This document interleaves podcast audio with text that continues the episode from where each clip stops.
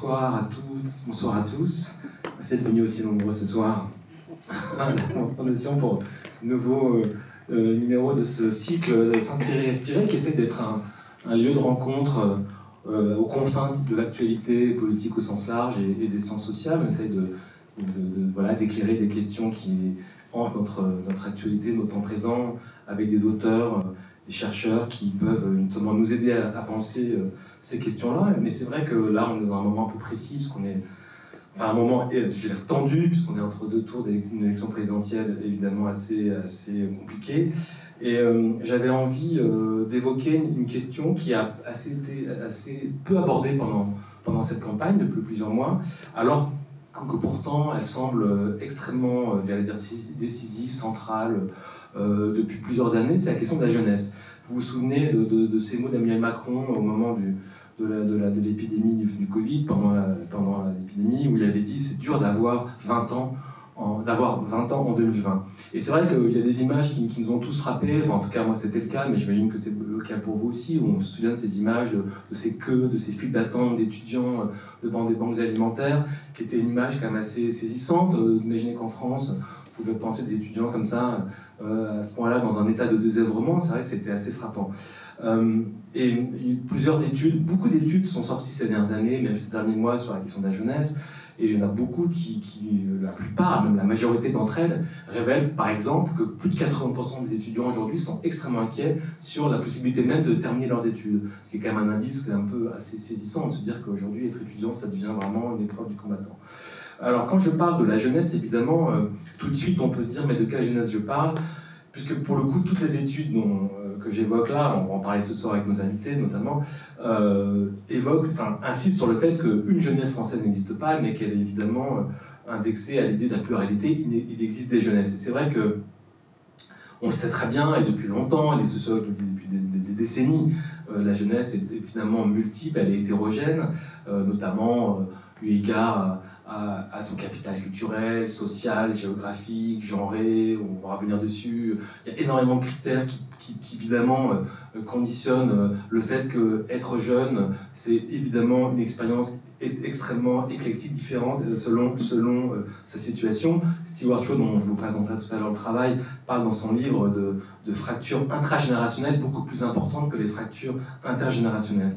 Et c'est vrai que c'est un, une évidence. Je peux évoquer une, étude dont on a beaucoup parlé euh, ces derniers mois, qui avait été publiée par l'Institut Montaigne, qui avait euh, euh, s'était attardée sur la question de la jeunesse dans son rapport à la politique traditionnelle. Elle mettait en avant justement, pour parler de cette hétérogénéité, quatre types de jeunesse. Elle mettait en avant beaucoup une grande une jeunesse, 39% en l'occurrence, qui étaient des, démocrates protestataires attachés au vote, attachés à la vie démocratique, dans, dans, dans, dans, ses rituels les plus installés. Une partie, 26%, était désengagée de la politique voilà, indifférent à la politique, même pas intéressé. Une autre partie, 22%, était carrément des révoltés, c'est-à-dire favorables à un changement radical dans une, dans une tradition, disons, plus révolutionnaire ou insurrectionnelle, comme on dirait aujourd'hui. Et une autre petite partie, évidemment minoritaire, 13%, eux étaient carrément transgressifs, euh, c'est-à-dire une jeunesse attachée, euh, enfin, pas attaché à la démocratie, entre guillemets, et plutôt même tolérant à des comportements, j'allais dire, euh, violents euh, ou déviants. Donc c'était pour dire que même dans le rapport à l'institution, à la politique, à l'engagement, on voit bien que la jeunesse elle-même est extrêmement hétérogène.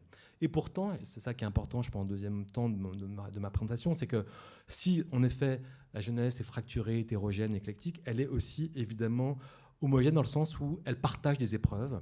Et d'une certaine manière, elle est... Euh, elle est elle se, réunit, si vous voulez, sur la question euh, de l'impossibilité, par exemple, d'accomplir un idéal, l'impossibilité d'aller jusqu'au bout de ses rêves. On voit bien qu'aujourd'hui, cette jeunesse-là, je parlais des, tout à l'heure des fils, des, fils euh, devant les banques alimentaires, et ça, elle a été partagée par beaucoup. On voit bien que euh, cette jeunesse-là partage des épreuves. Euh, et par exemple, on peut prendre le premier tour des élections présidentielles il y a quelques jours, sur son abstention, on voit bien que massivement, les jeunes de 18 à 30 ans ont été beaucoup abstentionnistes, puisque chez les 18-24 ans, on a eu 42% de d'abstentionnistes de, de, et 46% chez les 25-34. Donc on voit bien qu'on est quand même là dans, un, dans, un, dans une défiance, en tout cas dans un rejet de la politique telle qu'elle fonctionne aujourd'hui. C'est une défiance institutionnelle. Voilà. Et, euh, et, pour autant, et j'aimerais dire ça c'est le troisième temps de ma présentation, si, elle est si en fait elle est hétérogène, mais qu'elle a des approches partagées, par contre ce qu'on peut dire aussi c'est que la jeunesse est aussi d'une certaine manière à l'avant-garde de la société. Sur plein de questions aujourd'hui centrales, de, politiques, elle est, j'allais dire, vraiment extrêmement pertinente et bizarrement, alors que la, puissance publique, l'État s'y intéresse peu ou mal ou pas assez, on va en parler tout à l'heure, elle arrive paradoxalement à se faire entendre sur beaucoup de questions. Évidemment, la question climatique environnementale est un peu euh, aujourd'hui l'une de ses causes principales. C'est vrai que là-dessus, elle est quand même assez très très engagée. Il suffit de voir les marches pour le climat qu'il y a eu ces dernières années. Elle est très très forte. Son rapport au travail aussi est intéressant. On voit bien qu'il y, a un basculement générationnel sur le, rapport au travail, le sens qu'on veut lui donner, euh, le sacrifice qu'on est prêt ou, pas à, lui faire. Donc il y a peut-être un changement culturel sur cette question-là, qui est plus compliqué à définir. Moi, je pense qu'on pourrait en reparler. Et évidemment, la réduction des inégalités sociales, elle est très très sensible à cette question-là. Et bien sûr, la question des violences sexuelles et de la domination masculine, où là aussi, on voit bien que la jeunesse vraiment est massivement, extrêmement engagée et très sensible. Donc voilà, on voit bien que par-delà ses inquiétudes, sa défiance à l'égard de la politique, elle est quand même extrêmement rassemblée autour de ces enjeux-là. Donc c'est toutes ces questions-là qu'on aimerait ici ce soir essayer d'éclairer, de, comprendre, euh, voilà, et pour essayer de peut-être donner un horizon possible ou pas à ces jeunes qui aujourd'hui euh, euh, en manquent. Et j'ai proposé à trois personnalités de venir parler avec nous, qui sont tous les trois jeunes, donc c'est ce qui les réunit au moins, et qui ont des regards évidemment complémentaires, différents, mais qui, je pense, peuvent justement à partir de leur propre expérience, et leur propre savoir, nous éclairer de manière un peu, j'allais dire, lucide sur ces questions-là. Alors, je vous les présente. Salomé Merlu, bonsoir. Bonsoir. Alors, vous, vous êtes militante associative. Vous avez créé une association qui s'appelle Chemin d'avenir, euh, qui essaye de, qui est, dont, la, dont la vocation est d'essayer d'informer, d'accompagner des jeunes de la France périphérie, des quartiers populaires, pour essayer de, les réintégrer dans, disons, dans, la société, dans, le débat public. Euh, et vous avez beaucoup travaillé pendant plusieurs mois, euh, et notamment pendant, euh, pendant cette campagne, sur la question justement de, de, cette jeunesse et de comment la manière de, la réintégrer. Vous avez organisé une sorte de grand dispositif avec France Inter notamment, sur justement, vous avez mis en, invité des candidats à être interpellé par des jeunes. Et euh, ce travail-là vous a aussi euh, mené à écrire un, document que la Fondation, Jean Jaurès euh, a publié il y a quelques jours, hein, qui s'appelle le Contrat Jeunesse 2022, dans lequel on peut lire 12 propositions pour le quinquennat, qui sont des propositions très concrètes sur la manière justement de soutenir cette jeunesse. On va en parler tout de suite tout à l'heure avec vous. Merci d'être venu. Merci à vous.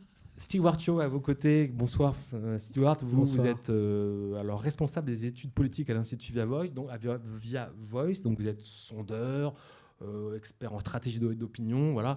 Et, vous avez notamment, et c'est l'une des raisons aussi pour lesquelles je voulais vous écouter ce soir, publié il n'y a pas les dernières, il y a quoi en début d'année, il y a quelques septembre, mois, septembre, ça, ouais, c'est récent, avec Frédéric Dabi, un livre qui s'appelle La Fracture, publié aux éditions Les Arènes, qui est une, étude extrêmement euh, précise, documentée euh, sur précise justement euh, l'hétérogénéité de la jeunesse dont je parlais tout à l'heure rapidement, et qui est, je pense, un document important pour essayer de comprendre justement en quoi cette jeunesse contemporaine de 2022 est une génération à part, c'est-à-dire à part à la fois comparée à la jeunesse d'avant, la mienne en gros, euh, et, à part aussi de, des aînés d'aujourd'hui, on voit bien qu'il y a des différences euh, à tout point de vue euh, là-dessus, et que, en gros, c'est une jeunesse définie, caractérisée par une inquiétude, avec une, une, obsession du motif de la crise qui est aujourd'hui évidemment centrale, peut-être plus pour eux que pour leurs aînés, la crise environnementale, la crise sociale la crise politique, la crise démocratique, on va en reparler tout à l'heure. Et ce qui est intéressant dans votre livre, je trouve, c'est que précisément vous,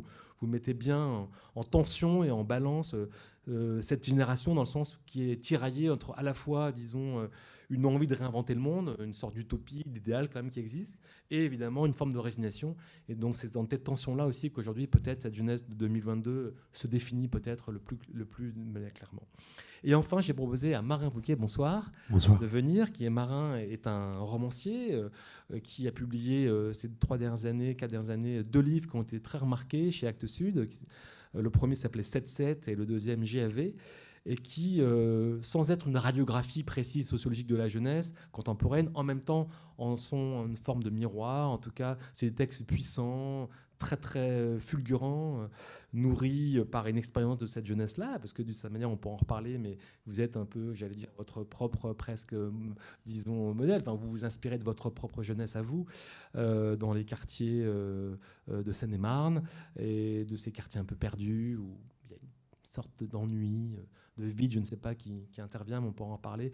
Et vos livres traduisent, je pense, merveilleusement bien un certain, disons, état de la jeunesse, un état désorienté, fatigué, inquiet C'est toutes ces questions-là que, je voudrais aborder avec vous trois. Alors peut-être pour commencer, Stewart, on, je parlais tout à l'heure de, l'abstention.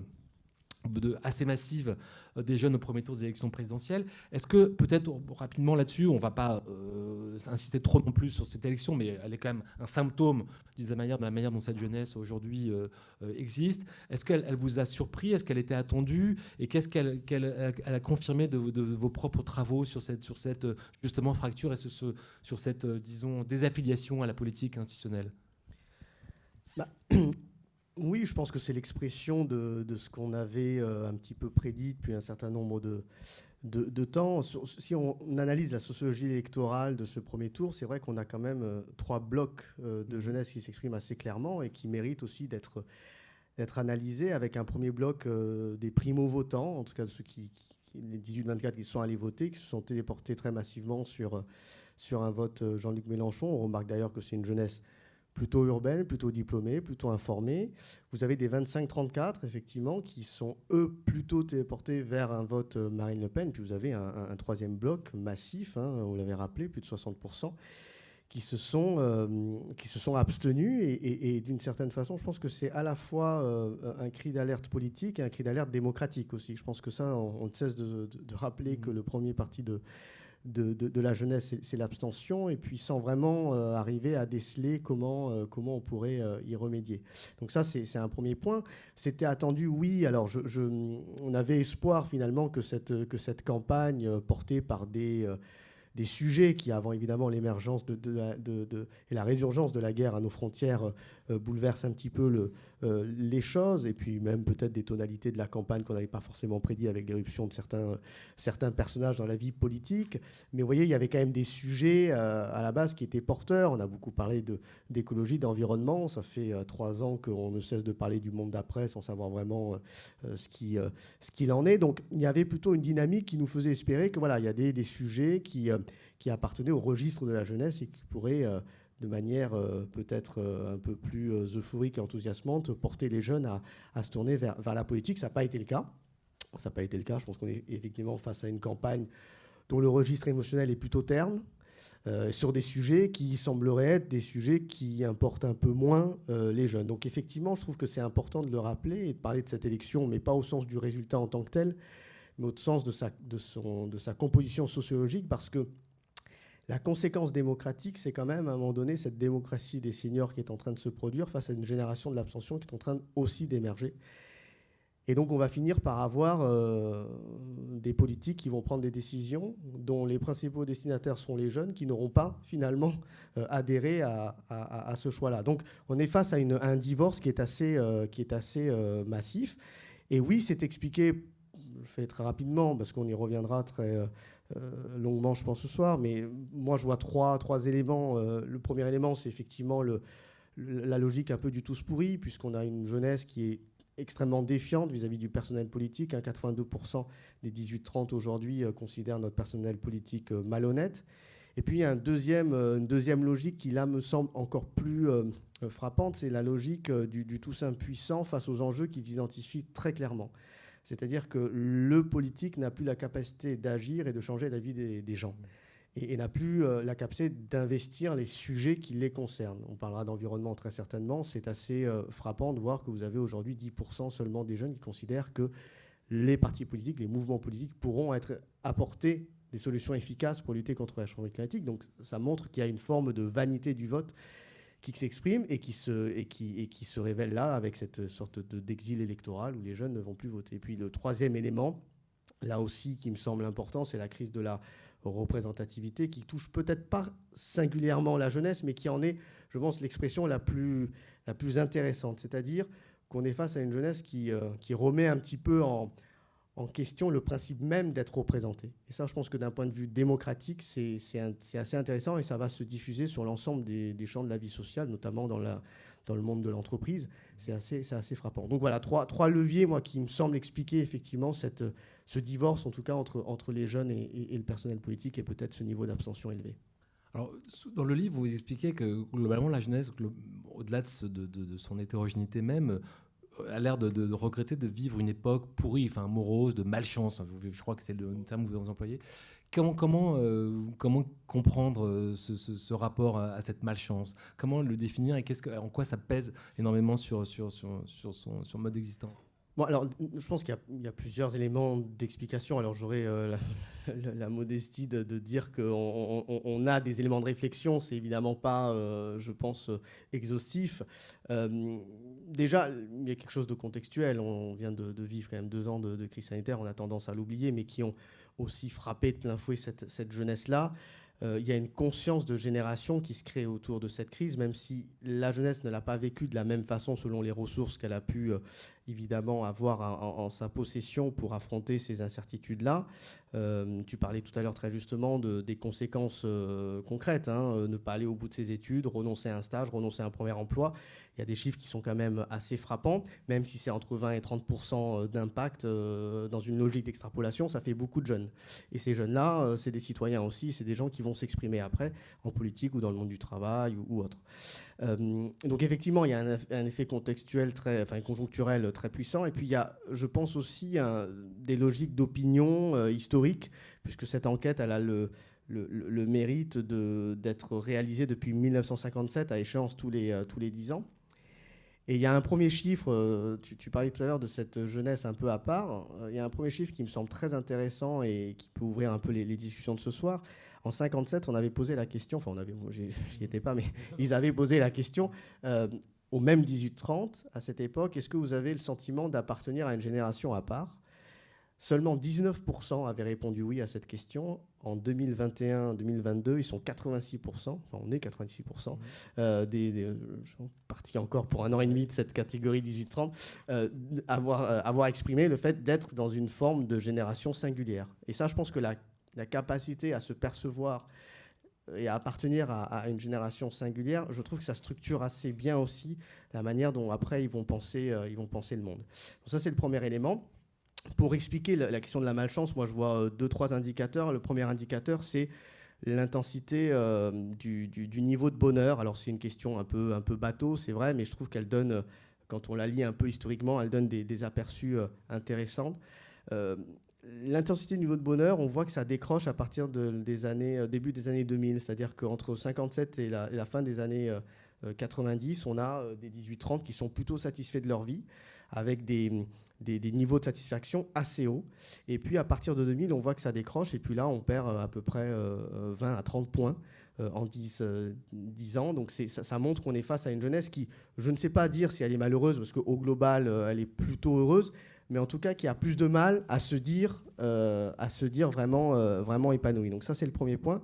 Deuxième point, effectivement, c'est l'époque de la malchance. Là, pour le coup, c'est la première fois où on a une jeunesse qui estime que vivre à son époque, euh, c'est pas une chance, c'est une malchance. Et ça, je pense que c'est aussi structurant pour, euh, pour la suite. Et puis, il y a deux autres indicateurs qui me semblent alimenter tout cela. Le premier, c'est qu'on est face à une jeunesse désidéalisée, désidéologisée. Et je trouve que c'est assez symptomatique aussi du fait qu'on a, on parlait de politique, mais on a très peu aujourd'hui de, d'espace où on, arrive à dire aux jeunes il y a une perspective intéressante, il y a une perspective enthousiasmante, et donc les jeunes, bah, c'est aussi le produit de ce qu'on en fait, et donc ils n'ont plus d'idéal. C'est-à-dire que c'est pas qu'ils n'ont plus d'idéal, pardon, c'est qu'en fait ils, ne croient plus en la notion d'idéal pour agir, en se disant finalement il faut agir de manière pragmatique et efficace, mais l'idéal c'est un peu les espoirs déchus qu'on nous a fait euh, miroiter pendant un certain temps. Donc une jeunesse qui est désidéalisée. Et puis le dernier élément, c'est, euh, euh, on disait un petit peu euh, tout à l'heure, mais c'est cette jeunesse qui, qui, pour la première fois, doute de sa capacité à influencer la destinée de son pays. Alors, évidemment, ça veut tout et rien dire, mais je trouve que là, encore une fois, ça remet en perspective l'abstention, le désengagement de certains jeunes. on est vraiment face à une jeunesse un peu c'est paradoxal parce qu'elle n'a jamais été aussi, à mon sens, hein, diffusionniste, influente sur un certain nombre de, choses, notamment en politique. Elle bouleverse un certain nombre de codes dans le monde, dans l'entreprise. Je trouve que le rapport au travail qui est impulsé par la jeunesse est quand même assez, assez étonnante. Et pour autant, on est face à une jeunesse qui se dit, bah voilà, j'ai perdu la maîtrise aujourd'hui de ma capacité d'influence. Et donc tout ça fait qu'effectivement, on est face à cette génération 18-30 qui se dit, bah voilà, les, choses sont... Je ne sais pas si de la résignation ou peut-être un excès de lucidité aussi. Hein. Non, mais ce qui est frappant aussi, c'est que sur beaucoup de questions, euh, j'allais dire sociales, un peu culturelles, elle est extrêmement euh, en décalage avec euh, la gestion de ses aînés, sur la question évidemment, par exemple, de l'accueil des migrants, sur la question du vote des étrangers, sur la question du port du voile dans l'espace public. C'est des questions qui apparemment ne, voilà, ne posent pas de problème pour cette génération-là, contrairement disons, aux boomers, quoi, pour le dire vite, où on voit bien que ces questions-là sont extrêmement tendues et, et, compliquées. Voilà. Et est-ce que tu penses que d'une certaine manière, là, il y, a un changement enfin, de paradigme enfin, par rapport à, ces questions-là. Est-ce que la jeunesse, pour le coup, a des choses à, à apprendre à ses aînés? Oui, euh, certainement, mais on a tous à apprendre euh, des, différentes générations. Euh, tu disais tout à l'heure, et c'est ce qu'on essaie de dire un petit peu dans, ce livre, malgré le titre qui s'appelle La fracture, pas forcément choisi non plus, mais, mais, mais on, on, aurait pu l'appeler les fractures, parce que les fractures, les fractures déjà entre, enfin la fracture entre cette jeune génération, cette jeunesse avec les jeunesses passées, donc ça je pense que c'est une première fracture intéressante. Une fracture intergénérationnelle, c'est vrai, sur certains sujets de société, on pourra y revenir et tu les as un petit peu évoqués. Et surtout une fracture intragénérationnelle qui, à mon sens, est absolument absente du débat public. On ne cesse de parler de jeunesse Greta, de jeunesse désenchantée, etc. Enfin, il y, a une, il, y a une, il y a des jeunesses et on n'a jamais été aussi euh, frappé par son caractère hétérogène, alors que dans le débat public, on a l'impression d'en faire un bloc un peu monolithique et, de s'adresser du coup à elle comme si, euh, avec un seul message, avec euh, des seuls arguments, alors qu'en fait, elle lit le monde aussi assez différemment. et sur la question sociétale, c'est vrai qu'on est, on est face à une jeunesse un peu. Bah, c'est une jeunesse ambivalente dans une société du paradoxe.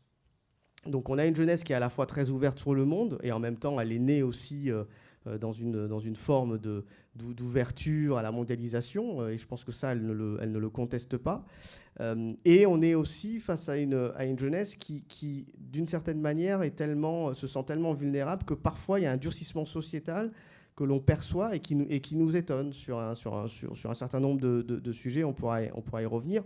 J'en ai exemple, mais des études du CREDOC qui montrent que sur cette génération-là, la question de la solidarité, la question de la, euh, de, la solidarité nationale, du collectif, est en train aussi un peu de se, se, se fissurer.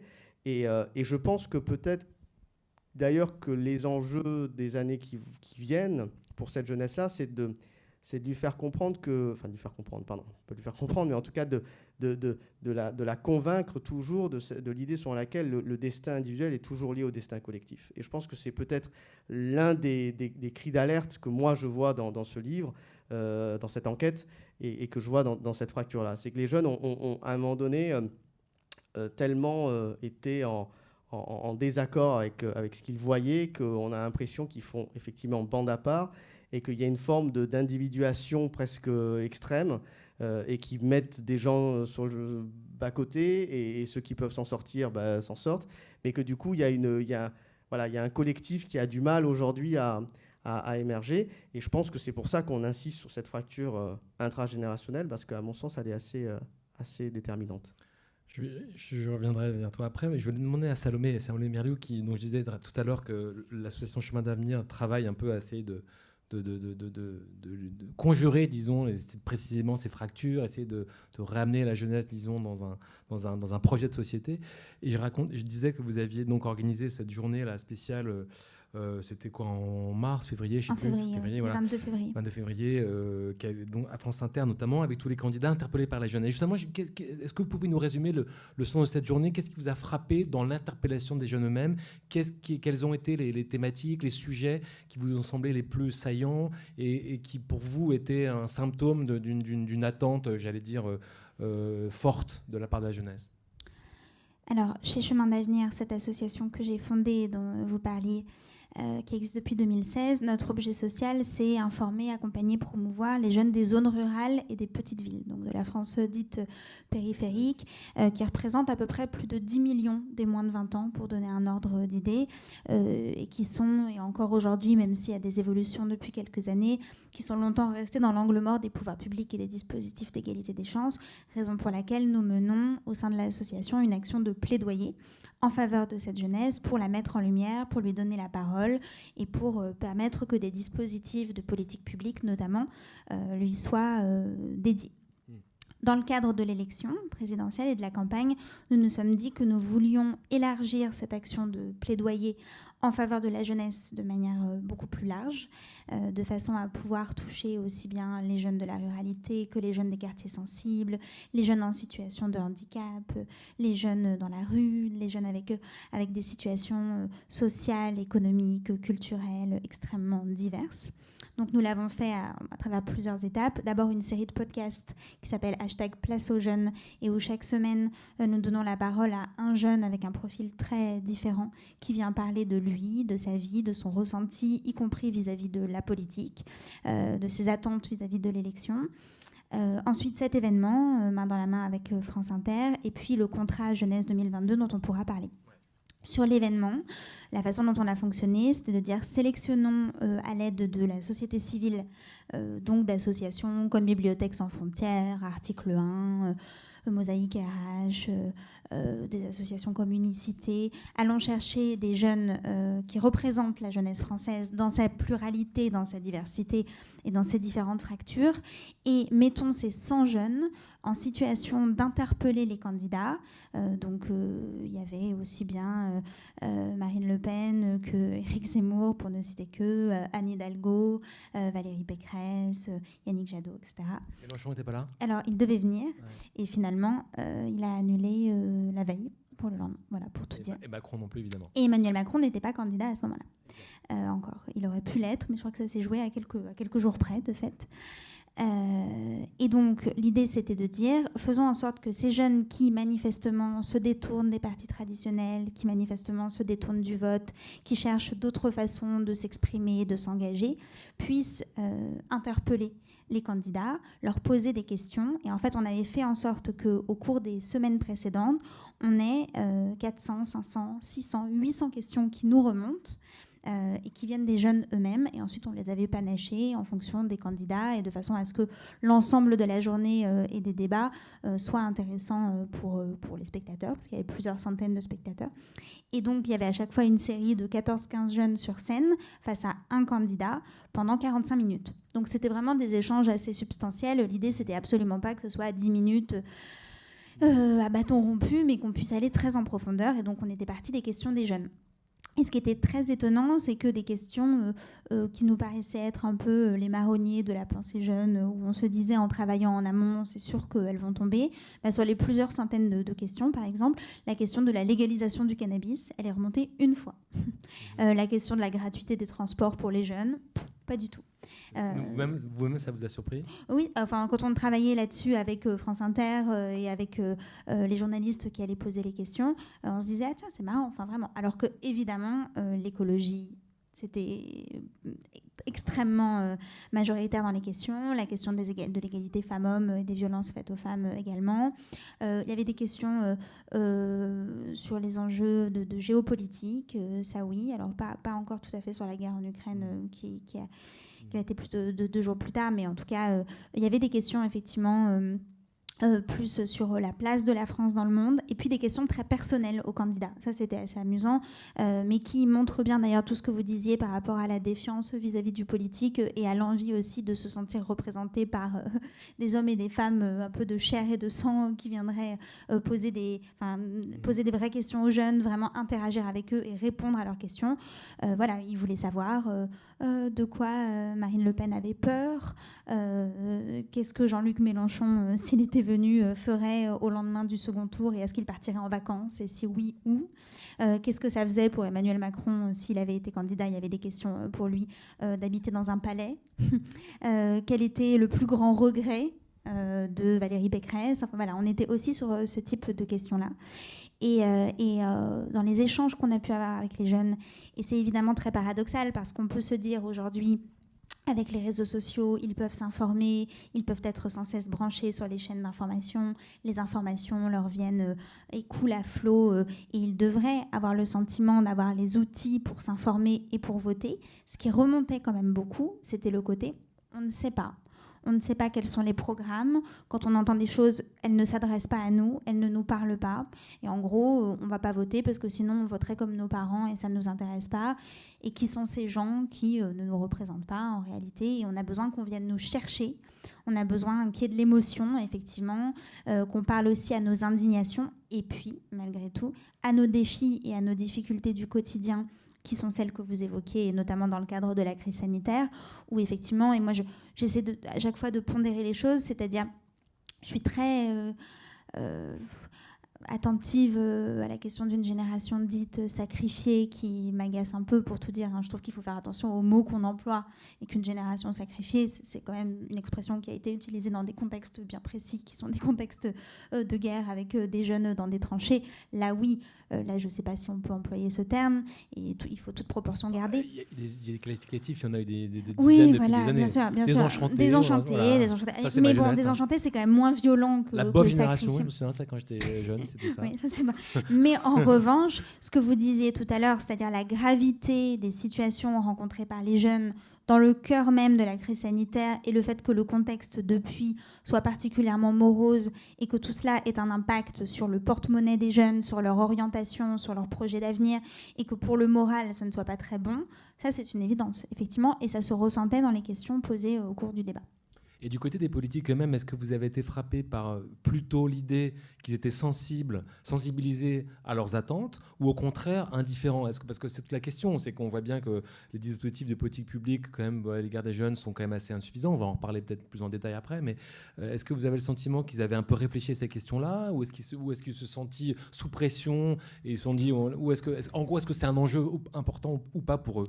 Oh non, je pense quand même qu'ils étaient très, enfin, très au fait du public qu'ils avaient face à eux, euh, très soucieux de les convaincre ou de les séduire ou de les persuader euh, selon la personnalité, dans un rapport direct et essayant de, répondre à leurs questions, avec des personnalités aussi comme Christiane Taubira qui était là à l'époque, qui était vraiment dans un échange d'ailleurs très euh, encore une fois, euh, direct, euh, incarné avec, avec eux. Et d'ailleurs, ils étaient assez sensibles. Après, quand on posait des questions, finalement, les candidats qui étaient le plus descendus dans l'arène et qui avaient le plus remonté leur manche, il y avait une réaction immédiate en termes d'adhésion. Mhm. Donc non, non, je pense qu'on ne peut pas dire que les candidats ne traitent pas la question des jeunes. Les programmes euh, euh, avaient, avaient, avaient ces dimensions-là. Est-ce est que vous pensez, tu vois, peut-être idée là-dessus, est-ce que la jeunesse c'est un sujet rentable entre guillemets pour les politiques professionnelles? Est-ce qu'en gros, est-ce que l'enjeu de la jeunesse est pour eux important ou est-ce que c'est vraiment peanut En fait, ce serait peut-être bien de dire ça parce que ça représente quoi finalement dans, dans, dans, dans une masse électorale euh, finalement le poids des jeunes? Je suis un peu embêté de répondre à ces questions parce qu'après on va, on va me dire oui mais c'est pour ça aussi que les jeunes s'abstiennent et que, que c'est pas trop grave s'ils s'abstiennent. Euh, si, on devait raisonner en termes de retour sur investissement, euh, c'est vrai que c'est vrai qu'on on a, on a le concours l'épine de la meilleure réforme pour la jeunesse à chaque campagne présidentielle par les candidats et pourtant en fait on se rend compte que c'est très très peu de jeunes qui effectivement euh, déjà vont voter et pèsent dans un électorat d'un candidat. Pour autant, cette année, c'est peut-être, euh, alors pour tout vous dire, la jeunesse votante, primo-votant, et euh, on va dire, si on, monte un peu jusqu'à jusqu'à 30 ans, c'est à peu près, peu, à peu près 8 millions euh, d'électeurs potentiels, ce qui est nettement en dessous des autres catégories de votants. C'est-à-dire qu'on est à peu près à 12 millions pour les catégories aînées. Donc effectivement, numériquement, ça pèse un peu moins. Pour autant, je pense que c'est important pour les politiques, évidemment, d'en parler, parce que déjà, c'est un sujet qui est évidemment important, c'est les citoyens de demain. Deuxième, euh, deuxième raison, c'est que euh, s'adresser à la jeunesse, c'est s'adresser à beaucoup plus que la jeunesse. Quand vous vous adressez euh, à la jeunesse, vous vous adressez à ses parents, vous vous adressez aux grands-parents et vous vous adressez évidemment à ceux qui vont faire la société de demain. Donc de cette manière-là, c'est évident que c'est important. Et puis le troisième élément, il est peut-être un peu plus stratégique, mais c'est peut-être le sondeur qui parle, mais c'est que c'est une caisse de résonance énorme, la jeunesse. C'est-à-dire que si vous voulez vous foirer un quinquennat ou une campagne, il faut taper sur la jeunesse. Parce que c'est là, je pense que, et c'est tout le paradoxe qu'on se disait tout à l'heure, c'est qu'il y a une capacité d'influence euh, qui est assez, euh, phénoménal, et, pour autant, ils se sentent soit pas représentés, soit pour ce qu'on s'est dit, finalement, il n'est plus le pouvoir d'agir sur les choses. Donc oui, c'est vrai qu'en termes de, de, poids politique, c'est pas un investissement qui est très, très porteur. Mais je pense qu'en termes de, en termes de messages, c'est, Il faut les soigner. Il faut les soigner. Et d'ailleurs, ils ont, il y a quand même un grand nombre de candidats qui a su aller leur parler, y compris sur leurs propres canaux, à travers les réseaux sociaux. Euh, euh, et les jeunes réagissaient aussi. Enfin, j'entendais assez régulièrement à la radio encore ces derniers jours hein, euh, des jeunes dire ah oui plutôt un tel, mais parce que il est venu nous parler avec nos mots ou elle est venue nous parler avec nos mots et sur nos réseaux, par exemple. Mais c'est, c'est vrai que là, c'est peut-être la première élection où il est vrai que la jeunesse, je ne dis pas peut faire basculer les choses, mais peut donner un visage à l'élection très différente. Euh, tout à l'heure, on parlait de la sociologie électorale. Quand vous avez un candidat qui fait près de 40% sur une tranche de la population, c'est quand même énorme. Et sans cette tranche-là. En l'occurrence, Mélenchon.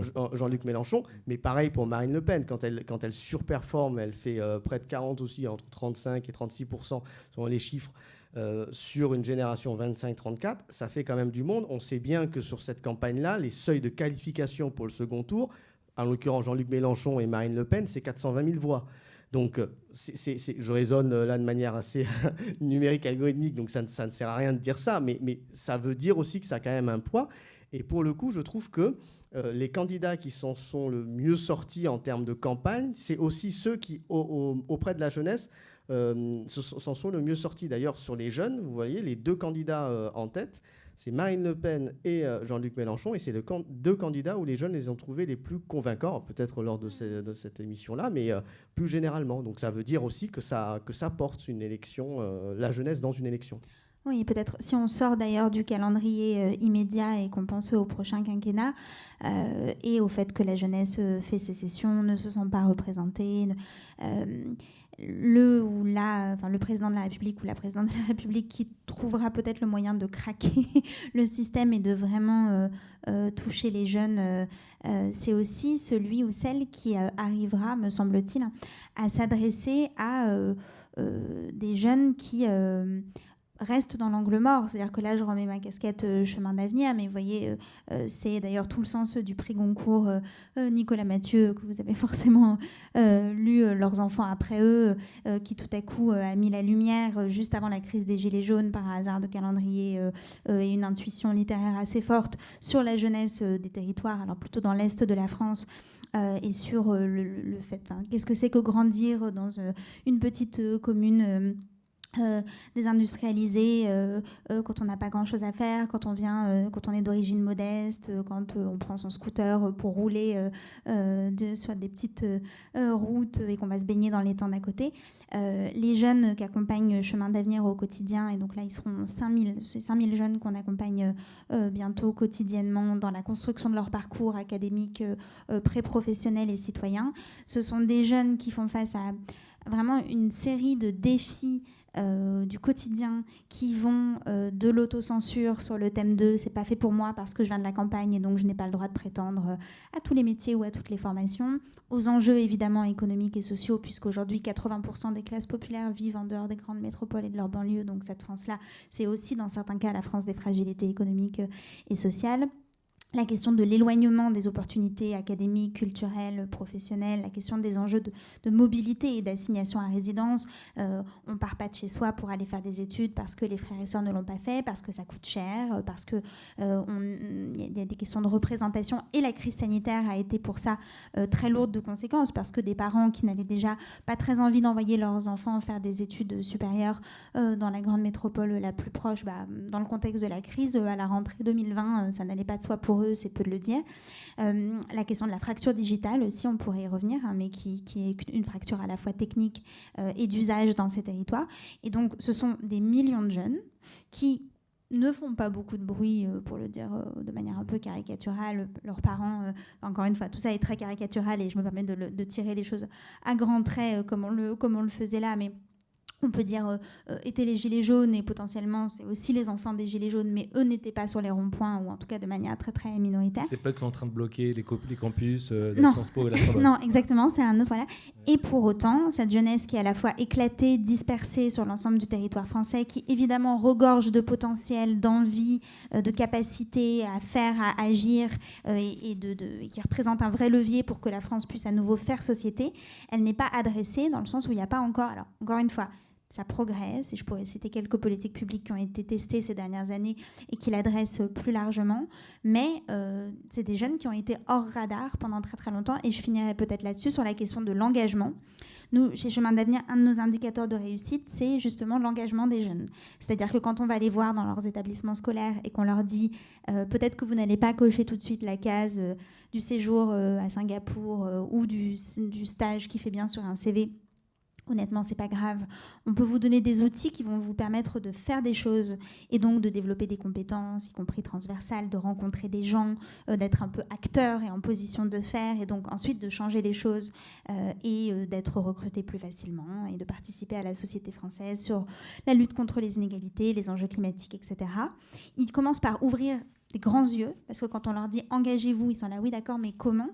Et quand on leur donne des outils concrets pour le faire, à l'échelle de leur établissement scolaire, de leur commune, de leur département, ils ont une capacité d'action et d'impact euh, qui euh, défraie la chronique. Et donc, c'est vraiment tout le travail de l'association, euh, et c'était ce que j'essayais de raconter dans euh, Les Invisibles de la République, le, le livre que j'ai coécrit avec Erki Maillard sur le sujet. Ces jeunes-là, si vous leur donnez les moyens, si vous allumez l'étincelle, ils peuvent aller très très loin en termes d'engagement et en termes de- d'effet de levier sur l'ensemble du pays. Et donc je pense, mon sentiment, c'est que le président ou la présidente qui, dans les prochaines années, le prochain quinquennat, mais également par la suite, trouvera les moyens de les embarquer plus, euh, certes de traiter leurs problèmes du quotidien, mais aussi de les faire rêver, de les re-idéaliser, mais pas au sens éthéré ou romantique du terme, mais au sens une vision, un espoir, des dynamiques, euh, et de les embarquer dans ce flux-là, ça pourrait faire la différence. Mhm. Alors, avant de, me tourner vers marin, je vais juste peut-être prolonger ce, travail-là que vous avez fait, parce qu'en effet, je parlais tout à l'heure de- des 12 propositions, là je les ai quelque part, que vous avez euh, donc euh, euh, proposées, enfin écrites, euh, donc le contrat de jeunesse 2022. Donc euh, c'est un travail de collaboration avec des, associations d'économie solidaire, vous avez long, travaillé longtemps. Et donc pour le coup, c'est assez précis, parce que c'est un programme politique, quoi, en gros. Voilà. Donc j'imagine, vous avez envoyé à tous les candidats, j'imagine Alors oui, ouais. Et en même temps, pour tout vous dire, donc l'idée c'était de le remettre au candidat le 22 février, et puis ensuite de faire la tournée des uns et des autres dès le lendemain ou le surlendemain pour les inciter à signer. Le surlendemain, c'était la guerre en Ukraine. On s'est dit qu'en termes de priorité et de minimum syndical de, voilà, de, de gestion de, de, de l'actualité et des priorités, y compris émotionnelles, euh, on n'allait pas aller frapper aux portes jusqu'à ce qu'ils signent ce contrat, mais qu'on y reviendrait très fortement après Bon, on, l'élection. on va, on va pas toutes les détailler parce qu'on n'a pas le temps, mais ce serait quand même bien de dire quelques mots quand même, parce qu'il y a Mhm. quand même pas mal de propositions que je trouve euh, intéressantes. Alors vous, par exemple, vous proposez le- l'existence d'un capital jeune des 18 ans, ce qui, ce qui- ce serait 10 000 euros garantis par l'État. Vous proposez un campus d'innovation rurale par région, une chambre des générations futures. Je trouve ça intéressant aussi dans, comme outil institutionnel. Euh, vous, vous, vous proposez des équipes de prévention santé jeunesse localisées, notamment sur la question de la santé mentale, on n'a pas parlé, mais qui est quand même un des, un des gros problèmes aussi euh, euh, auxquels se- s'est exposée la jeunesse, notamment euh, pendant la crise sanitaire. Euh, vous voulez faire de l'orientation une grande cause nationale. Euh, et vous voulez proposer aussi un droit national au mentorat. Voilà, sans, détailler forcément chacune, est-ce que vous pouvez nous faire une petite synthèse un peu de ces propositions-là? Parce que c'est vrai qu'elles sont pour le coup très précises, très pragmatiques, j'ai envie de dire, et très concrètes. Est-ce que, est-ce que pour vous, c'est le, ce qui manque à une politique publique de la jeunesse aujourd'hui Parce qu'on n'arrête pas de dire que la politique de la jeunesse n'existe pas suffisamment, etc. Est-ce que c'est ces petites, ces, ces petites euh, mesures-là qui, qui pourraient changer peut-être un peu un état des choses entre Alors oui, ça j'en suis convaincue. En termes de méthode, c'était vraiment très intéressant et assez euh, challenging parce que euh, on était donc euh, une trentaine d'associations autour de la table avec des groupes de travail thématiques, cinq groupes de travail. Mais donc il y avait des associations ou des structures de l'économie sociale et solidaire, des startups sociales, etc., qui traitaient de sujets aussi différents que effectivement le handicap parmi la jeunesse française, la question de la santé mentale, la question de l'orientation, la question de la mobilité, des enjeux plus politiques, des enjeux liés à la ruralité ou aux quartiers sensibles. Donc l'idée c'était d'atterrir sur des propositions qui fassent consensus et qui, arrivent à réunir des sensibilités, y compris politiques, très différentes et qui surtout partent vraiment des jeunes. Donc on a aussi interviewé beaucoup de jeunes pour aboutir à ces, à ces propositions-là. Et donc, bah, vous l'avez dit, hein, les grandes tendances, les grandes dynamiques, c'était les questions de santé euh, parce que c'est quand même un air de la guerre euh, pour, euh, j'imagine, en termes de corrélation avec le niveau de bonheur et de satisfaction, cette question-là est criante et elle l'a été particulièrement dans le cadre de la Covid-19. Et, les chefs d'établissement avec lesquels je travaille tous les jours dans le cadre de Chemin d'avenir, on a 70 établissements partenaires, font remonter là un niveau d'alerte parmi euh, leurs élèves euh, et de cas euh, critiques vraiment graves, hein, de tentatives de suicide, qui, qui, qui, sont très largement supérieures à ce qui pouvait exister par, par le passé. Donc il y avait toute cette question-là, des sujets d'égalité des chances. des sujets de représentativité, hein, c'est la question de, de l'Assemblée nationale, enfin de la Chambre des générations futures, en se disant, bah, puisque les jeunes ne se sentent pas assez représentés, il faut qu'on leur donne les moyens, alors certes, de participer à la réflexion sur des politiques publiques éventuelles, mais aussi de comprendre euh, les rouages de la décision publique pour pas qu'on tombe aussi dans un yaka faucon qui est parfois un peu facile hein, quand elle vient de la jeunesse. Bah oui, mais il euh, n'y a qu'à faire ça. Oui, alors vous allez voir pourquoi c'est plus compliqué d'un point de vue budgétaire, d'un point de vue administratif. Et puis oui, vous, si vous votez pour ça et que quelqu'un d'autre vote pour autre chose, bah, peut-être que ça ne marchera pas. Et dans ces cas-là, ce ne sera pas toujours le juste milieu. Il ne sera pas forcément un compromis. Euh, donc voilà, il y a cette idée d'avoir des jeunes députés qui soient nommé, tiré au sort euh, dans la société française, qui a le droit de refuser une fois, euh, mais qui sinon euh, puisse avoir une année de formation et puis une année où effectivement il participe à la décision publique. toute la question effectivement de l'orientation, du mentorat, qui sont des questions centrales parce qu'elles permettent de remettre le jeune euh, au centre de sa propre destinée, le mentorat. Donc c'est une des actions qu'on mène chez Chemin d'avenir et on fait partie d'un collectif qui s'appelle le collectif Mentorat, euh, qui représente beaucoup d'associations euh, et à nous toutes, on accompagne 100 000 binômes de jeunes avec un mentor chacun. Donc ça veut dire 100 000 Français également qui sont engagés pour des jeunes et qui les accompagnent de façon individuelle euh, pendant un an, deux ans, trois ans. Euh, le mentorat alors, commence à être assez valorisé en France, mais a été testé comme un, levier d'ascension sociale et de réalisation de soi extrêmement puissant. Et donc à mon sens, il y a là un levier vraiment pour les jeunes euh, sur lesquels il faut parier. La question de l'orientation, et à mon avis, on y reviendra dans les prochaines années, centrale également. Et puis, beaucoup, et là, il y a forcément aussi un tropisme personnel, mais c'était intéressant de voir que ça remontait très largement, beaucoup d'enjeux liés à la mobilité, dans les deux sens. C'est-à-dire que là, on voit, je pense, aussi les conséquences de la crise sanitaire vis-à-vis du regard euh, sur la France des territoires. Comment faire pour donner envie aux jeunes de s'installer dans ces territoires-là ou d'y rester quand ils y grandissent, mais pour y faire des choses, euh, et en ayant les moyens. Euh, de créer leur entreprise, de reprendre l'exploitation agricole de leurs parents, mais dans de bonnes conditions, de faire partie d'une espèce de pépinière associative euh, qui crée du lien social et qui donne des lieux de sociabilité, y compris dans la ruralité la plus profonde. Euh, donc il y avait toute cette dimension-là. Et puis à l'inverse, euh, certaines propositions qui portaient par exemple sur la possibilité pour des jeunes Français d'avoir un système de correspondants en France. Donc là, il y a des études sur lesquelles nous, on a beaucoup travaillé, notamment avec la Fondation Jean Jaurès montrant que un jeune qui a bougé en France euh, avant d'entrer au lycée a beaucoup plus de chances euh, de s'insérer dans la vie professionnelle que s'il est resté immobile au sein du même territoire, tout simplement parce qu'il ira chercher la formation, le métier qui lui correspondra le mieux, même si ce n'est pas dans la commune d'à côté. Et donc l'idée, c'est de dire c'est formidable et très important pour un jeune Français de pouvoir aller vivre euh, quelques semaines ou quelques jours euh, en Espagne ou en Allemagne, mais si déjà un jeune Vosgien est capable d'aller à Marseille, ou si un jeune Parisien et des quartiers sensibles dans la banlieue de Paris sont autorisés à aller dans la campagne, euh, euh, dans la Nièvre par exemple.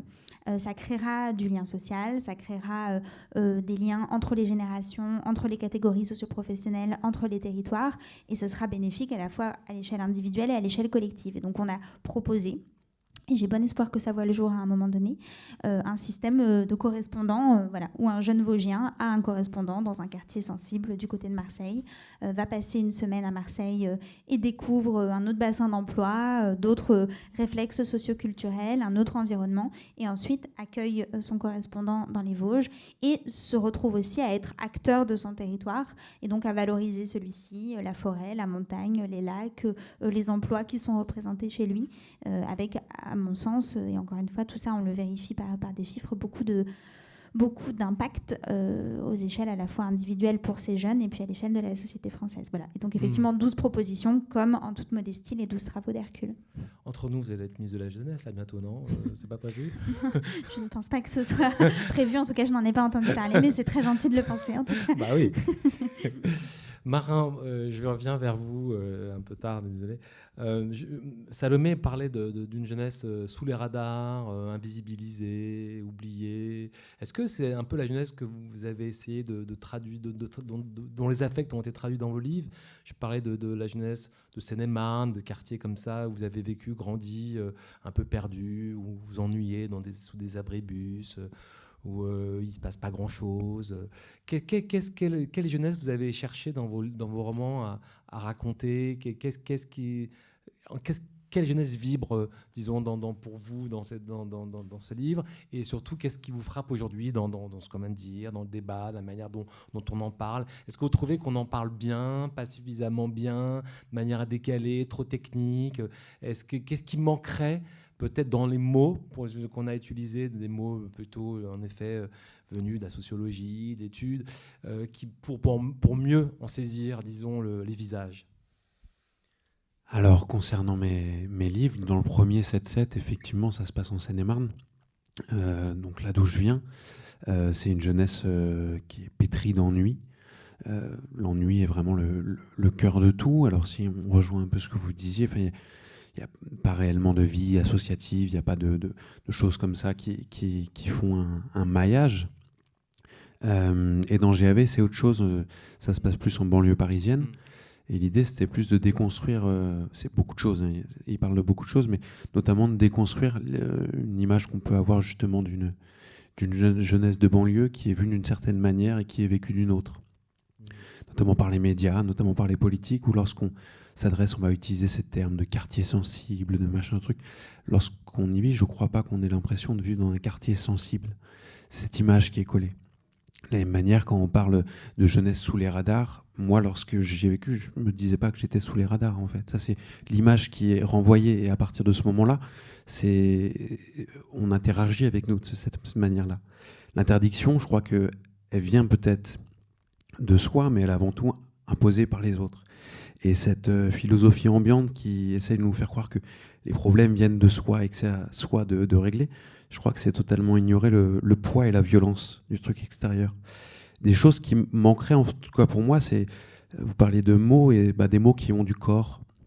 Pour moi, les mots de, pépinière, de start-up, de toutes ces choses-là, sont des mots euh, agerbés, c'est-à-dire qui, sortent du corps. Euh, c'est des, termes qui, euh, qui font sentir d'être euh, à l'extérieur de la société alors que qu'on y est soi-même. C'est une espèce de, fantasme qu'on a essayé de créer, de se dire la jeunesse veut faire partie de ce truc de start-up, de machin, de truc. Non, je crois pas. Je crois que c'est un fantasme de trentenaire. Euh, vous parliez de, nos, de leurs enfants après eux, que je n'ai pas lu malheureusement, mais ce que j'ai l'impression, c'est que c'est un livre qui parle d'une photographie à un moment donné, les années 80, les années 90. Et le regard qu'on peut avoir là-dessus, c'est un regard qui ne peut que être nostalgique qui n'est pas du tout le regard de ce qui se passe aujourd'hui. Euh, moi, j'ai 30 ans, je ne pourrais pas dire ce que c'est en 2022 de venir de Vernou-la-Selle-sur-Seine euh, à La Turelle, euh, en Seine-et-Marne. C'est encore autre chose.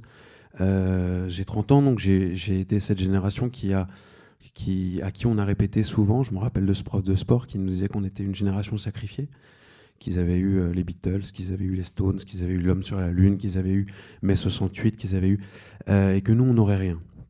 Et je crois qu'en un sens, il se trompait. On a eu un truc euh, extrêmement important qui, est Internet. C'est-à-dire que j'ai été la génération qui a vécu avant Internet et ensuite Internet est arrivé, la génération qui a donné toutes ces informations, euh, qui a tout donné, hein, ces états d'âme, euh, les premiers blogs avec les histoires d'amour, on racontait tout sans se douter qu'Internet derrière pouvait être un monstre, un golem qui pouvait se retourner. On a tout donné. et je crois que c'est une génération, peut-être que je me perds, mais c'est une génération qui, qui, qui est peut-être extrêmement abstentionniste, mais extrêmement politisée. Euh, et encore plus celle qui arrive. Lorsque je fais des ateliers d'écriture dans des, dans des collèges, dans des lycées, dans des MEX, euh, dans des foyers, dans plein de structures, euh, ils sont extrêmement au fait de plein de choses, notamment effectivement sur les rapports de domination des, hommes sur les femmes, sur les questions LGBT, QIA, sur toutes ces questions-là. extrêmement au fait, extrêmement décomplexé. Moi, j'étais choqué les premiers ateliers où je posais des questions est-ce que euh, euh, des trucs qui me paraissent débiles aujourd'hui, mais je leur demandais par exemple, est-ce qu'un garçon peut se maquiller? Bah oui, évidemment. Moi, on aurait posé ça, moi, quand j'étais au collège, euh, tous les, on se serait tous offusqués. Et là, pas du tout. Je crois qu'il y a plein de questions sur lesquelles ils sont extrêmement politisés, mais je pense des sujets sur lesquels ils, ils ont conscience d'avoir un impact. Euh, sur ces questions-là, oui, dans, la vie de tous les jours, c'est des questions urgentes, importantes et sur lesquelles je peux agir. Sur les questions plus globales de, politique, plus globale, il y a une vraie conscience que, euh, que en réalité, le, pouvoir n'est pas dans nos mains. C'est-à-dire que, quelle que soit la personne pour qui on va voter, ce qui on parlait de les programmes, je les ai pas lus, enfin, je sais pas s'il y a un problème, mais il y a aussi le, on a bien conscience que on vote pour quelque chose qui ne sera pas appliqué, qui sera appliqué de la même manière. Euh, c'est-à-dire qu'on a pu. Euh, euh, on a déjà les, les, souvenirs des générations d'avant, de, combats sociaux, mai 68, ces choses-là où bah, ça s'est planté et on, peut voir dans, les, dans, nos aînés, dans nos vieux, on peut voir ce qu'ils sont devenus. Ces ex-maoïstes devenus chefs d'entreprise et qui exploitent des gens. On voit ce truc-là. Tu en veux à la génération de, nos parents? Est-ce qu'il y a une rancœur de ta génération vis-à-vis d'eux? Euh, Est-ce que tu, leur reproches quoi? Qu'est-ce, que serait quoi le, leur héritage, euh, disons, lourd à porter? Moi, oui, clairement. Je, oui, oui. J'en veux de manière, de manière générale d'avoir été euh, mis dans un monde qui, dont on voit la fin et qui, qui se précise de manière qui me semble assez désespérante. Ça, oui. j'en veux aussi à, à un espèce de roman national qui a été euh, trimballé au fur et à mesure et dont on voit certains vieux démons euh, aujourd'hui essayer de le raviver et de faire passer euh, les heures les plus sombres pour des, actes héroïques. J'en veux d'avoir, de pas à l'école avoir appris ce qu'était la réelle histoire de la France, c'est une histoire de, colonisation, une histoire de violence, une histoire de pillage, une histoire de viol, une histoire de, d'oppression et de pas avoir appris ça, d'avoir appris tout le contraire et pas ça. Euh, j'en veux parce qu'aujourd'hui on hérite de, de, ces, de tous ces sujets-là aujourd'hui euh, et on doit se débrouiller avec sans connaître l'histoire qu'il y a derrière. Donc j'en veux de cette écriture-là. Et par rapport plus précisément au mouvement justement d'idéaux qui ont essayé de, s'en sortir et qui se sont écrasés, oui j'en veux d'avoir essayé d'avoir mis comme une espèce de, poids de l'histoire et de c'est impossible on a essayé, on a, on a, foiré, donc ça veut dire que c'est pas possible. Donc ça, ouais, clairement. tu parlais tout à l'heure, euh, tu, tu, employais le mot gerber. Euh, il se trouve que dans un dernier test que tu viens de publier dans les Arocs, là, il y a, quelques semaines, qui est un, numéro consacré à des, textes sur euh, le, de quel pays rêvez-vous. Tu as écrit un texte qui s'appelle Gerbe de France. Et, donc, je ne sais pas dans quelle mesure on peut imaginer que le motif du vomi, euh, en tout cas, est pour toi important. Mais qu'est-ce qui traduit? Parce que je disais tout à l'heure rapidement qu'il y a quand même l'ennui, le néant, le vide. C'est quand même des, motifs qui sont quand même assez présents dans tes livres. Euh, qu'est-ce qui te fait rêver aujourd'hui? Ce serait quoi que tu partagerais, euh, disons, comme rêve avec euh, ta génération, les gens avec qui tu partages tes, journées? Ce serait quoi aujourd'hui? Qu'est-ce serait pour être quoi aujourd'hui le projet d'une jeunesse qui te ferait aujourd'hui, qui t'extrait si justement j'ai écrit, on nous a posé la question quel est le pays dont vous rêvez? J'avais la sensation que le seul rêve qui était autorisé, qui était possible aujourd'hui, c'était d'imaginer qu'à un moment donné, la France se regarde en face, regarde en face son histoire, regarde en face ce qu'elle est en train de produire aujourd'hui, euh, et que peut-être que ça, c'était le seul rêve possible, à partir du moment où on se regarderait réellement en face, de la place qu'on a dans l'échiquier mondial, de la place qu'on a par rapport euh, aux catastrophes climatiques, la place qu'on a par rapport aux rapports de domination qui se passent euh, sur notre territoire. À partir de ce moment-là, on pourrait peut-être commencer à espérer rêver. Mais avant ça, je crois qu'il n'y a pas grand-chose de possible. Est-ce que le nihilisme, c'est un mot qui, a du sens pour toi? Est-ce qu'une génération nihiliste, ou est-ce que c'est un concept que tu pourrais euh, revendiquer? Ou est-ce que il est trop sombre Ou euh, disons qu'il est peut-être trop partial? Est-ce que tu pourrais dire qu'aujourd'hui le nihilisme est, un, est une, euh, un horizon qui définit une partie de cette génération? Je suis pas sûr. Je crois que le nihilisme, c'est pas que c'est trop sombre. Hein. Je crois que c'est, je crois que c'est galvaudé. C'est galvaudé mmh. parce que le nihilisme a été le, le berceau de, des pensées les, les plus fascistes. Euh, il est aujourd'hui euh, utilisé beaucoup sur les réseaux sociaux par des, par des masculinistes, par des virilistes qui se réclament de ce nihilisme-là. Euh, j'ose espérer que ma génération n'est pas pétrie de ça. Je crois que c'est plus une, une, extrême lucidité. Je sais pas, c'était comment toi, d'être jeune? Moi, c'était la bonne génération, moi, ma, génération à moi. C'est-à-dire que c'était une génération un peu molle, qui n'avait pas beaucoup de grandes causes, qui était un petit peu indifférente. Après je suis dans une énorme catégorisation générale, hein, mais c'était un concept qui était très fort. C'était le Nouvel Observateur, je crois, qui avait sorti la Bof Génération. Mais euh, on a un peu, on a eu d'autres problèmes aussi. On est avec la crise aussi, hein, je te rassure. Mais, mais alors, par rapport à ton travail de romancier, ça m'intéresse parce qu'il y a un livre qui vient de sortir là d'Alexandre Geffen euh, qui s'appelle euh, La littérature est une affaire politique. C'est un, livre d'entretien avec beaucoup de romanciers. On parlait tout à l'heure de Nicolas Mathieu, mais il y a aussi Mathias Sénard, Aurélien Bélanger, Camille Toledo, euh, Chloé Delot, Malice Zénitaire. Bon, bref, une génération, disons, aujourd'hui, euh, qui est un petit peu, disons, voilà, un peu les romanciers un peu, euh, qui racontent le monde d'aujourd'hui, qui tous, tous vraiment revendiquent l'idée pas forcément d'ailleurs de faire de la littérature engagée, parce que le mot est pareil, très galvaudé, très, très, très faible, mais en tout cas d'avoir un rapport, disons, à, enfin, au temps présent, à la politique, essayer de, traduire vraiment aujourd'hui qu'est-ce que c'est euh, voilà, la société contemporaine. Est-ce que tu te situes dans cette tradition-là euh, Ou comment toi, en tant que jeune romancier, qui quand même aujourd'hui euh, est assez salué, vraiment tes deux romans, tu es très remarqué, est-ce que tu te sens appartenir à, à la fois à une génération et surtout à un courant littéraire précis? Non, après, de dire que qu'il y a une euh, littérature qui soit politique, je pense que c'est un, j'ai pas le mot intelligent pour le dire, mais euh, enfin, je crois que toute littérature est politique et je crois que enfin, tout, tout, art est politique et que c'est une banalité que de dire ça. Il y a des écrivains qui revendiquent l'idée de, de, de, s'en dégager, euh, d'être un peu, voilà, d'être dans un rapport plus esthétique, un peu dégagé de ça. Hein. Ouais, mais je crois que ça c'est un, un, doux mensonge qu'on se raconte et auquel on veut bien croire, mais euh, mais en réalité, même si on écrit un livre de, bien-être, bah, c'est une politique, c'est une politique qui considère que j'en parlais tout à l'heure, euh, qui considère que le problème vient de soi et que c'est soi qu'il faut dépasser. Si on écrit des page turners, euh, des trucs euh, qui se lisent facilement et qui ont rien de substantiel, c'est aussi politique. C'est faire en sorte de créer un espace un espèce d'opium qui va faire en sorte d'oublier le, réel et le poids du réel.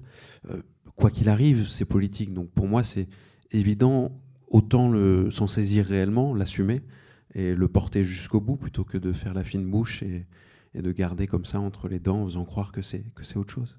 Alors, des fois d'être heureuse, la jeunesse, est-ce qu'elle au moins elle est inspirante? Est-ce qu'elle, pour, pour un quand romancier, est-ce que c'est, c'est une matière aujourd'hui qui peut te donner envie d'écrire précisément, de, de mettre des mots? Ouais. Ouais. Ouais, ça pour le coup, ouais, parce que parce qu'elle est parce que en acte, elle est loin de tous les tous les clichés euh, véhiculés par les médias, tous les clichés véhiculés par les politiques, tous les préjugés aussi qu'on peut avoir nous-mêmes. Je suis à chaque fois surpris dans les ateliers d'écriture que je fais, dans les rencontres que je fais. Euh, il, y a un mois, il y a un mois, je faisais un atelier d'écriture euh, à Provins, dans un lycée euh, technique et agricole, avec des conducteurs de chantier, et qui déjouaient, j'en étais sûr avant d'y arriver, hein, mais qui déjouaient tous les clichés qu'on pouvait avoir sur les, des jeunes gens qui vivraient au fin fond du 77 et qui vont devenir conducteurs de chantier. Donc, les ateliers d'écriture que tu animes, c'est pas forcément avec des jeunes pour le coup, c'est, euh, ça peut être aussi des gens plus âgés. Il y a, oui, il y a de, enfin, j'ai déjà fait dans plein de structures différentes, dans des centres pénitentiaires, dans des, mais aussi beaucoup avec des jeunes, euh, parce que c'est, c'est génial à faire. Mmh. J'avais une question que je voulais vous poser à tous les trois, parce qu'il y a quelque chose qui me frappe pas mal dans, dans, dans, la jeunesse aujourd'hui, c'est euh, pour le coup, qui, je me sens, il me semble que c'est assez un signe distinctif de cette génération-là, c'est le repli sur la famille. La, famille a l'air d'être aujourd'hui un, un, rempart, enfin en tout cas une, forme de protection, et il y, a une volonté de beaucoup de jeunes de, se raccrocher à, la famille, ce qui n'était pas du tout, a priori, disons, un, réflexe euh, de la génération précédente, qui est plutôt l'inverse, une sorte de, justement de rupture un peu avec ça. Et comment expliquer Enfin, on peut le comprendre socialement, j'imagine, Stewart. Il y a quelque chose qui fait qu'on n'a pas d'autre choix que de se replier sur la cellule familiale? Euh, oui, bah, en fait, c'est vrai que la famille, euh, c'est intéressant d'observer son rôle vis-à-vis de, ces jeunesses-là, puisqu'on est passé d'une cellule du conflit à une cellule effectivement de la protection. Et, je trouve que ça veut dire beaucoup. Euh, genre, je ne sais pas ce que ça veut dire entièrement, mais je pense que ça dit beaucoup de ce qu'on est en train de vivre. Alors oui, il y a l'effet euh, Covid où euh, voilà, ceux qui ont pu se retourner, ceux qui ont pu se retourner vers leur famille l'ont fait et, ont, perçu en elles effectivement ce qui leur a permis peut-être de, de, composer avec les, avec les incertitudes. et, je trouve que c'est intéressant parce que pour le coup, je, trouve, alors là, peut-être faire un, pas de côté sur, ce, que, tu disais très justement, c'est qu'on est quand même face à une jeunesse qui, euh, euh, qui, vit, pour moi, un, symptôme, c'est euh, c'est qu'on refuse de, concevoir que c'est aussi ce qu'on en fait. Je le disais un peu tout à l'heure, c'est-à-dire que cette jeunesse-là, elle n'est pas née comme ça en se disant, bah voilà, on sera, on va s'exprimer comme ça et on va se reconnaître comme ça.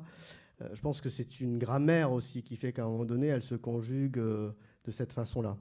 Et, euh, je, trouve que ce qui, ce qui manque quand on parle de cette jeunesse-là, c'est de lui reconnaître sa, capacité de, créativité. Mais pas de la créativité simplement au sens artistique ou littéraire, mais cette créativité au sens de, de, de pouvoir faire elle-même par elle-même. Euh, et, la créativité, tu, parlais tout à l'heure d'héritage, je trouve que c'est très intéressant de parler d'héritage. Et c'est très intéressant de parler de la jeunesse, parce que c'est très intéressant de parler de génération. C'est la première fois dans l'histoire de l'humanité où on va avoir autant de générations qui vont vivre au même moment. Et parler de la jeunesse, euh, là aujourd'hui, c'est intéressant, mais, euh, mais ça l'est parce qu'en fait, c'est parler de toutes ces générations-là qui à un moment donné ont été jeunes. Et c'est parler d'héritage. Et parler d'héritage, c'est parler d'histoire, mais il y a une chose, moi, que je, un peu comme toi, que je partage et qui, me, en plus, me tient particulièrement à cœur de manière personnelle, c'est la question de la transmission et de la mémoire. Et dans la mémoire, il y a quelque chose qu'on rappelle jamais assez, c'est que la mémoire, c'est pas l'histoire, parce que la mémoire, c'est l'histoire du vécu, c'est l'histoire que tu vis. Et, la mémoire, euh, c'est pas l'histoire, parce que c'est pas un récit qu'on te, qu'on te donne, c'est pas juste commémorer ce qui n'a pas été, c'est de voir surtout ce que tu vas faire de tout ça. Et cette jeunesse-là, c'est vrai que je trouve qu'on ne lui donne pas assez les moyens de bah, d'écrire ça. Et qu'on est tellement dans une, euh, dans une société où on veut toujours tout prévoir, et c'est un sondeur qui parle, en disant Mais est-ce que vous pensez que euh, le modèle de la protection sociale est en train de. J'en sais rien, je vais faire une étude là, mais demain, ça, ça va changer. Mais je pense qu'on ne donne pas assez à cette jeunesse la capacité d'être créative et la, capacité du coup d'épouser cette incertitude qui est de, toute manière euh, le, la théorie de la, vie sociologique de la vie humaine. Et, du coup, je, trouve qu'elle est, elle est effectivement euh, soit euh, on lui accole des étiquettes où elle se reconnaît pas dedans. Moi, très honnêtement, quand on a coécrit ce livre avec Frédéric, bah, je me suis dit, il y a des choses, je, ne suis pas du tout jeune, quoi. Et puis à un moment, je me suis dit, ah ben si, en fait, là, je suis bon, mais mais mais c'est comme ça. Et donc, il faut il faut accepter de reconnaître aussi à cette jeunesse-là, de voilà, d'être dans cet élément de créativité. dans cette créativité-là, il faut accepter l'incertitude, il faut accepter les ambivalences, il faut accepter parfois la violence qui peut s'exercer aussi. Et, euh, ne, pas l'accepter, je, trouve que du coup, c'est renoncer aussi, euh, d'une certaine manière, à cette jeunesse-là et à tout ce qu'elle a nous apporté. Salomé, euh, tu veux réagir à ça? Non, oui, c'était intéressant ce que, ce mmh. que tu disais aussi sur la mémoire. Et, la mémoire, euh, alors certes, il y a des événements un peu factuels, et puis elle est aussi très subjective.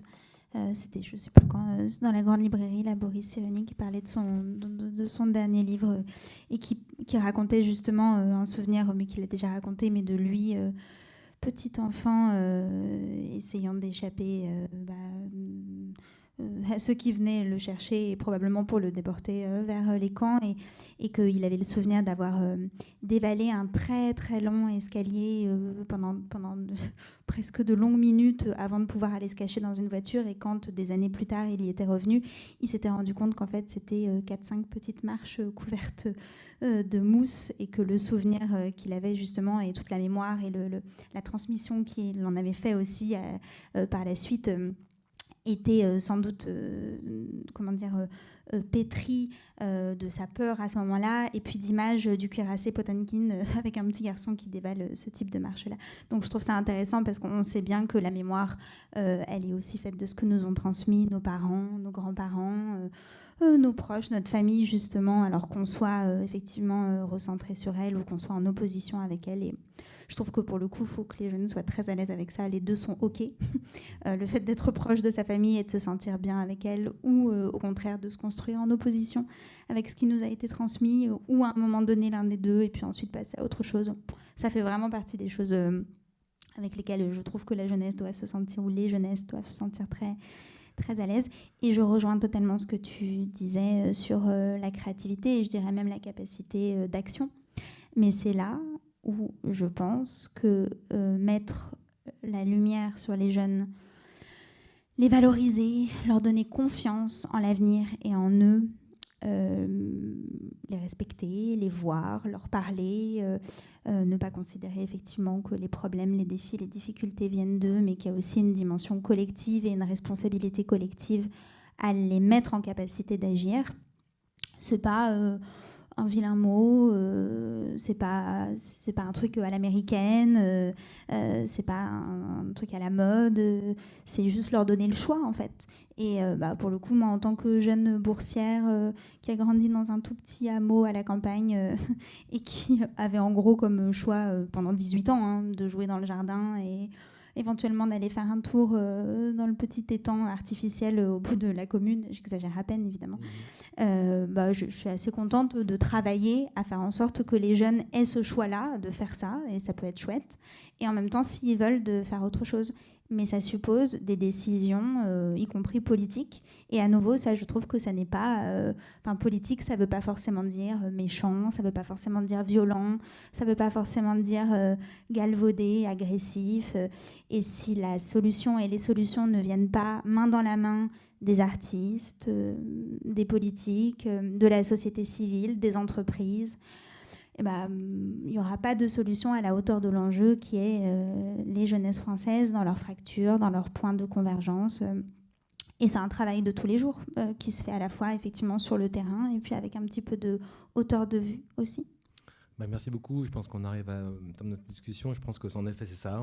je pense qu'on espère que on pourra soutenir cette jeunesse créative. En tout cas, je vois bien qu'on avait trois voix de jeunes de la jeunesse française ici ce soir qui euh, voilà, nous donne un peu quand même euh, l'espoir euh, dans la possibilité même de, leur imaginer un avenir un peu plus, disons, radio, je sais pas, mais en tout cas plus, plus solide. Merci beaucoup à tous les trois et bravo pour vos travaux et merci à vous et à très bientôt. On va parler normalement la prochaine fois, c'est un, on va discuter du féminisme aujourd'hui dans le monde entier. Il y a beaucoup de choses à dire. Merci, au revoir. merci.